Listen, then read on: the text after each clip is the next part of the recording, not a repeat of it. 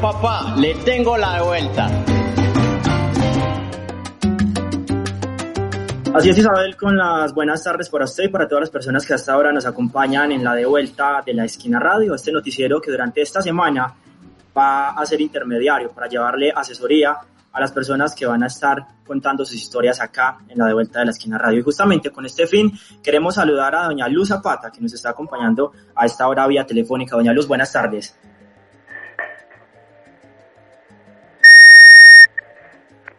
Buenas tardes. Sí, buenas tardes, doña Luz, la escuchamos. Buenas tardes. Claro que sí, bueno, la tenemos ahí, doña Luz, eh, en línea telefónica porque también vamos a saludar a la abogada y, y asesora, más bien, de Derechos Humanos. Ella es Patricia Aristizábal. Abogada, buenas tardes, gracias por acompañarnos en esta de vuelta de la esquina radio, porque usted nos va a estar acompañando durante toda la semana justamente llevando estas asesorías. Bueno, muy buenas tardes para todos. Eh, mucho gusto, doña Luz. Eh, trataré pues en lo posible de resolver algunas de, de sus dudas. Bueno, eh, abogada, para entrar en materia con el caso de doña Luz, para entrar en, materia entonces, abogada, con el, con el caso de doña Luz, ella nos dice que su hijo fue asesinado en el año 1999, que ella pidió esta reparación en el año 2006 y le respondieron, se la afirmaron en el año 2019, el año pasado, es decir, que estamos hablando de 13 años. ¿Por qué se demoran tanto estas reparaciones? Bueno, pues lo, lo primero que tengo que decirles es que efectivamente, por la experiencia que tengo en el tema, eh, se ha presentado desde siempre una demora terrible para reparar a las víctimas, eh, desde siempre. Eh, el caso concreto de doña Lucy y de su hijo, pues se remonta al año 1999 y entonces digamos que de allá aquí ha habido pues un tránsito muy amplio de legislaciones en el tema de víctimas. Voy a tratar de ser breve para que ella ahora me cuente en cuál de esas legislaciones está. Eh, la primera norma que habla sobre alguna reparación, no reparación, perdón, ayuda humanitaria, fue la ley 418, una ley que hablaba en términos generales de temas de paz. Y en alguno de sus artículos traía consagrado ante la muerte o la incapacidad total y permanente eh, una ayuda humanitaria. Quiero que se entienda bien, ayuda que no hablaban de reparación. Esa es la primera. Eh, esa, esa ayuda humanitaria se gestionaba ante las personerías municipales, entregando una serie de documentaciones eh, una serie pues de, de, papeles y se rige por la sucesión sin testamento, ¿cierto? Eh, o sea, los herederos forzosos. En el año 1900, 2005, perdón, aparece la Ley de Justicia y Paz, la Ley 975, que trae, es una ley de, de, de derecho penal y trae consigo consagrada una figura de reparación judicial a través de un incidente de reparación que se hace cuando los postulados, estamos hablando de grupos paramilitares, eh, o aceptaban el hecho o el Estado eh, les demostraba que habían, que lo habían cometido, ¿cierto? El, el, el hecho victimizante. Esto eh, se tramita, todavía hay muchos casos que están en este momento vigentes, se tramita a través de un incidente de reparación una vez se descubre que esa persona o ese grupo fue quien asesinó a determinada persona eh, y se presenta ese incidente a través de un abogado o abogada de la Defensoría Pública, es una defensoría gratuita. Entonces, esa ley continúa aún vigente. Luego, como era obvio que esto no iba a funcionar, que era muy difícil reparar a las víctimas, el gobierno en ese momento expide el decreto 1290 del año 2008, eh, pues partiendo de, de, la ley 975, es un decreto que habla de la reparación administrativa, es un decreto del gobierno nacional que era vigente durante dos años, entre el 2008 y el 2010, para que todas las personas, sin importar de qué momento, a qué momento hubiera sido víctimas, presentara una solicitud muy, muy, muy sencilla, digamos que con una prueba solamente sumaria, para que el gobierno eh, determinara si sí o no le podían brindar esa reparación administrativa. Esto pues en el caso de Medellín trajo bastantes dificultades porque en el año eh, tal vez 2010 finalizando, cuando ya se había terminado, le empezaron a dar respuesta a la gente y resulta que en un 80 o 70% le decían que no había lugar a la reparación. Entonces era el decreto 1290. Y luego en el año 2011 viene la ley 1448, conocida como la ley de víctimas, que consagra los hechos ocurridos desde el primero de junio del año 1985 eh, hasta la fecha, ¿cierto? Y que entre el 2011 y el de que fue empezó la vigencia en junio del 2018 eh, del 2011 a junio del 2015, durante cuatro años, la gente presentaba las solicitudes de reparación de, de tiempo atrás, obviamente del año 85 hacia acá, y en el 2015 se terminó de recibir las, eh, las solicitudes de reparación administrativa de tiempos atrás y solamente a partir del 2015 se pueden presentar los hechos ocurridos durante los últimos dos años, salvo pues algunas situaciones de, fuerza mayor. Entonces, miren ustedes que hay una legislación muy larga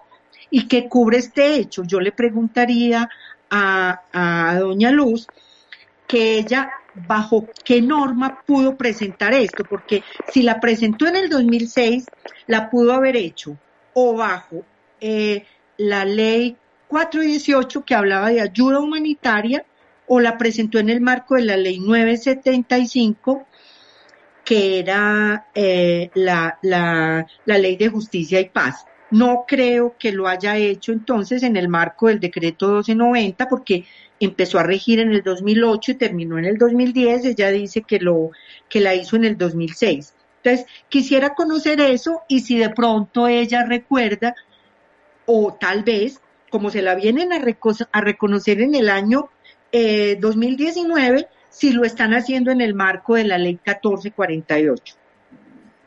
Doña Luz Zapata, ¿tiene claro esta información? ¿Sabe bajo qué ley le están aprobando esta reparación? No,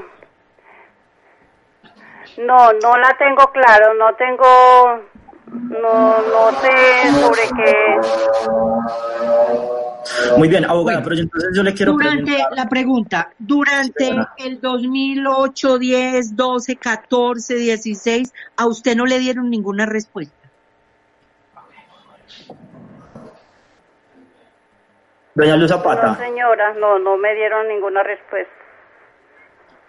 Se la dieron solo en el 2019, entonces debe ser que le hicieron el reconocimiento ya en el marco de la ley 1448, que es eh, la ley de víctimas, y eh, que consagra unos hechos victimizantes, en este caso el homicidio, que tiene un valor tope de, de, de 40 salarios mínimos legales vigentes para el momento de la reparación, que como usted dice, usted entregó los papeles y luego le están pidiendo otros más. Por ejemplo, le entiendo que le, que le descalificaron unas declaraciones extrajuicio que usted presentó de dos personas que lo conocían. ¿Es así?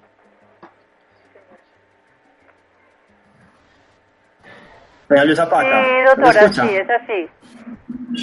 Me pidieron dos cartas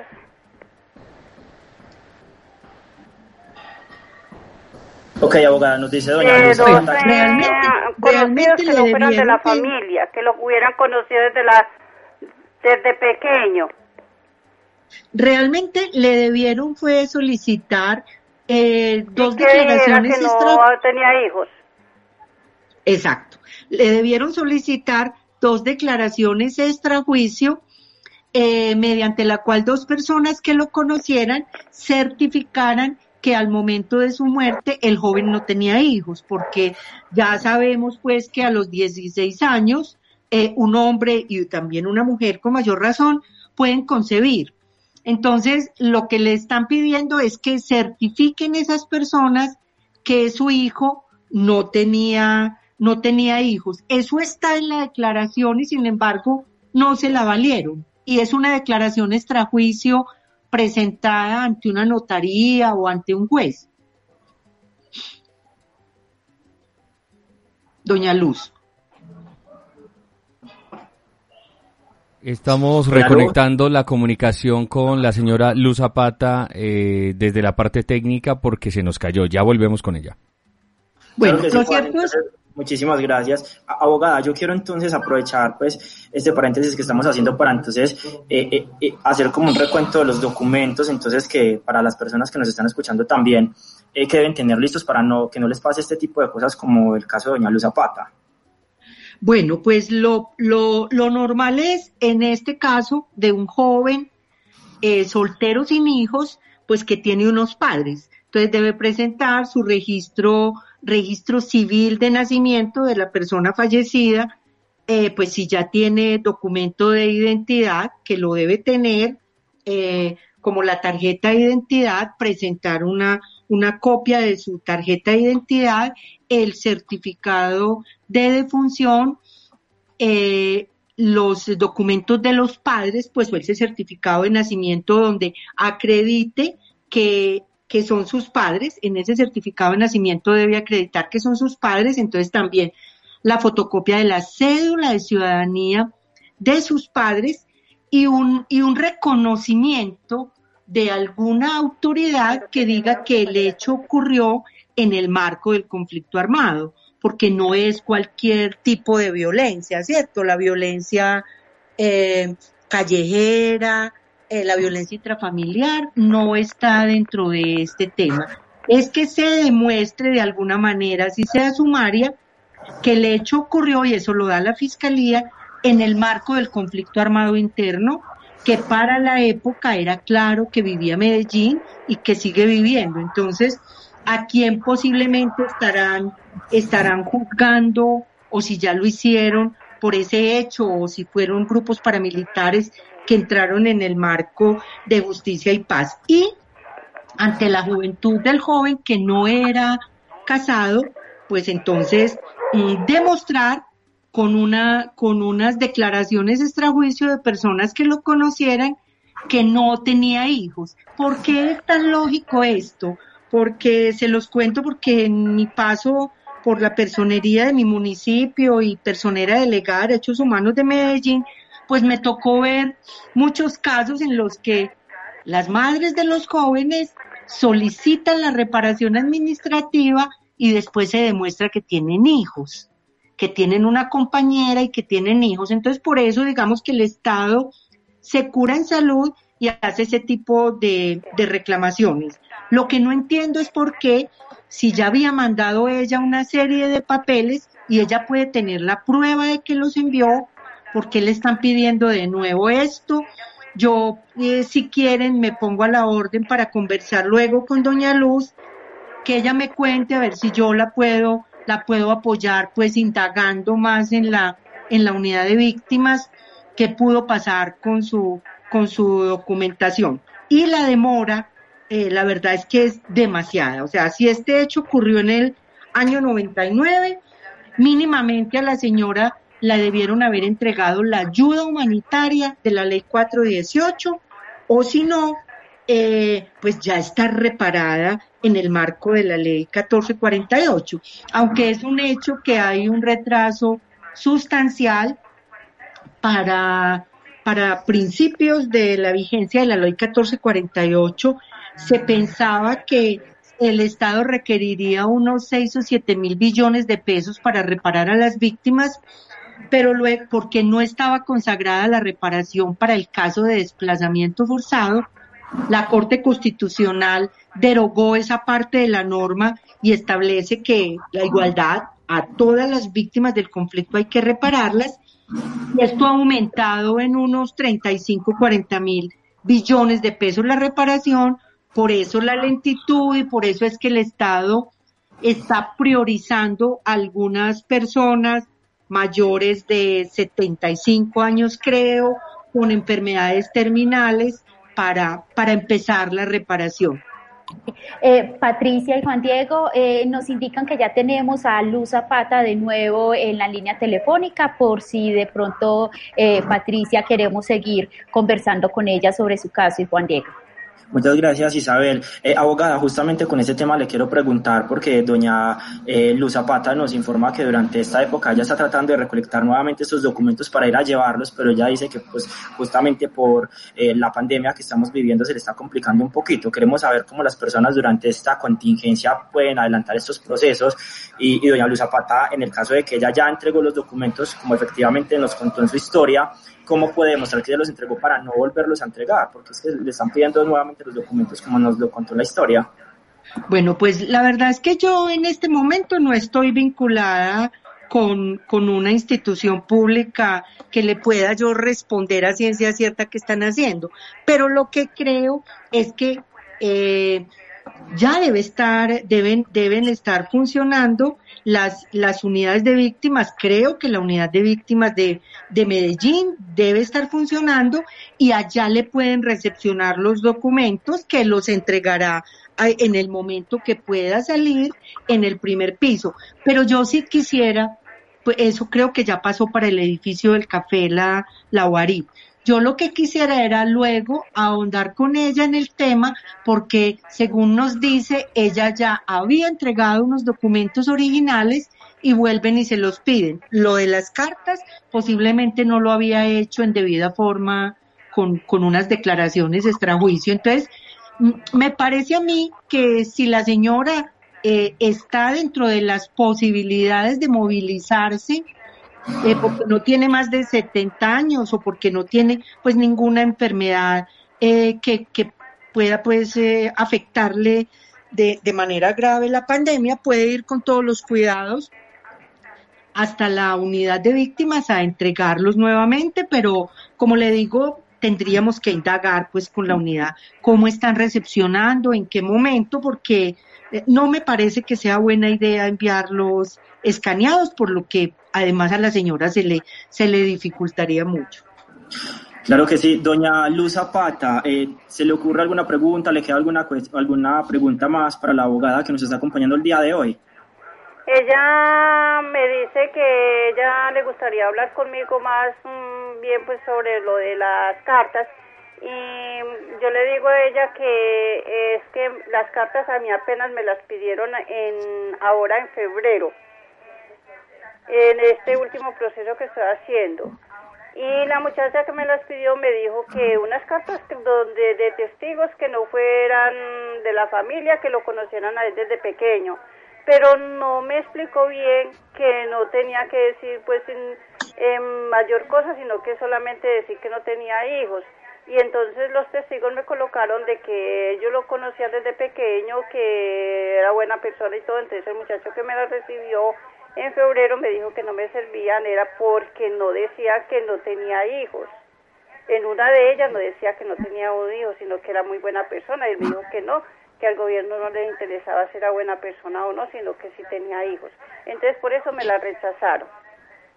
Eso es cierto, eso es cierto. Yo creo que debe tener, y me parece que es mucho mejor si lo hace como declaración extrajuicio, esas personas que vayan a la notaría o en una inspección, en un juzgado, le reciban esa pequeña declaración aclarando eso sí, lo más importante, que el joven vivía con sus padres o con su madre y que no al momento de su muerte no había concebido ningún hijo. Eso es eso es fundamental, sin duda que sí. Bueno, Abogada, pero eh, doña Luz, la escuchamos entonces yo tengo el papelito ahí porque él me dio otro papelito que para que le sacara fotocopia y sacara otra de las dos cartas. Pero la, de la tarjeta de identidad sí me dijo que la tenía que ir a reclamar otra vez a la registraduría que allá me la daban, que porque yo lo que tengo ya es una fotocopia, porque yo de pronto cometí el error de que entregué la, la, la legítima la entregué desde el primer, la primera vez que entregué los papeles. Pues como al fin y al cabo ya, ya el niño estaba muerto, yo dije pues ya no la necesito, yo la entregué. Entonces que porque la en el, en el papel, en el papelito, en, en la fotocopia que yo tengo, eh, no se ve clarito ya la el número de, de identidad. Pero entonces, eh, como le dije yo al muchacho, pero es que usted el número de, de identidad ya lo tienen ahí muy claro en todo el papeleo que yo he entregado, me dijo que no, que tenía que sacar, entonces me toca ir también a la registraduría a ver cómo es que saco ese papel. Bueno, eh, pues no se lo deberían pedir y usted puede dar la discusión porque usted debe tener eh, una, un oficio donde usted envió todo y ahí está claro que había enviado la, la fotocopia de, la, del documento de identidad. Pero como para que no le alarguen más, pues usted sí puede solicitar ese documento. Yo en este momento no sé, podríamos averiguar con, con, eh, con una registraduría si es posible que, que les pidan una copia. Yo no creo que eso sea tan, tan problemático y lo podría hacer incluso en la, en la Casa de Justicia del Bosque. Eh, me imagino que ya están trabajando, pues así sea puerta cerrada, sería indagar un poquito más con la gente de la registraduría de qué manera a usted le pueden enviar ese, ese documento o si usted, como le digo, puede acercarse a la unidad, a la, la Casa de Justicia del Bosque, a la registraduría que queda allí. Ah, bueno, doctora, entonces yo voy a indagar entonces a ver, porque entonces sí, eso es lo único que me falta y pues lo que yo digo sí es que eh, no le debieran de poner a uno como tanto, cuanta, tanta traba para, sabiendo que ya tiene la resolución y, y, y cada que uno va le piden una cosa dis- distinta. De Usted tiene acuerdo. toda la razón, toda la razón. A mí me Y han mucho hecho sacar menos, ese- esa papelería, me la han hecho sacar ya como en cuatro veces, todas. Usted incluso puede presentar una queja ante la Procuraduría por este hecho porque es irregular.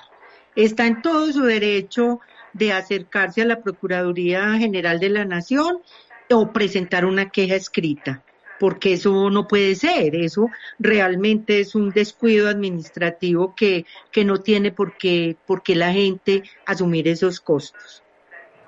Bueno, doctora, entonces voy a recibir su consejo, me voy a acercar a la registraduría allá del bosque a ver si me entregan el papelito y voy a ir allá al edificio del café, me dice usted que es donde está la, la ¿cómo se llama? La, La UARIP está La ahora, la Unidad Nacional de Víctimas está allá, pero ya que usted va a ir a la, a la, a la Casa de Justicia del Bosque, usted puede dirigirse, diga que usted va a dirigirse a la unidad de víctimas que queda ahí mismo, que la pueda atender una persona, de pronto habrá alguien ahí de la UARIP, porque ellos regularmente están, lo como le digo en este momento, la verdad no sé si están o no, si están o no trabajando, por- pero, pero deberían estar, porque hay muchos funcionarios que ya están trabajando o a puerta cerrada o atendiendo poquitas personas.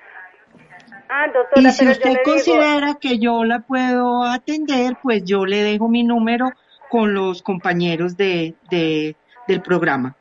ah, bueno, doctora, yo le agradezco mucho. Con mucho Luz. gusto. Doña Luz, muchísimas gracias. Doña Luz, abogada, también muchísimas gracias por acompañarnos en este primer día. Eh, le reitero a, los, a, a las personas que hasta ahora nos acompañan que usted nos va a estar acompañando durante toda la semana, justamente asesorando a las víctimas del conflicto armado con las dudas que tengan frente a eh, valer, hacer valer sus derechos como víctimas del conflicto armado en nuestro país. Muchas gracias, abogada.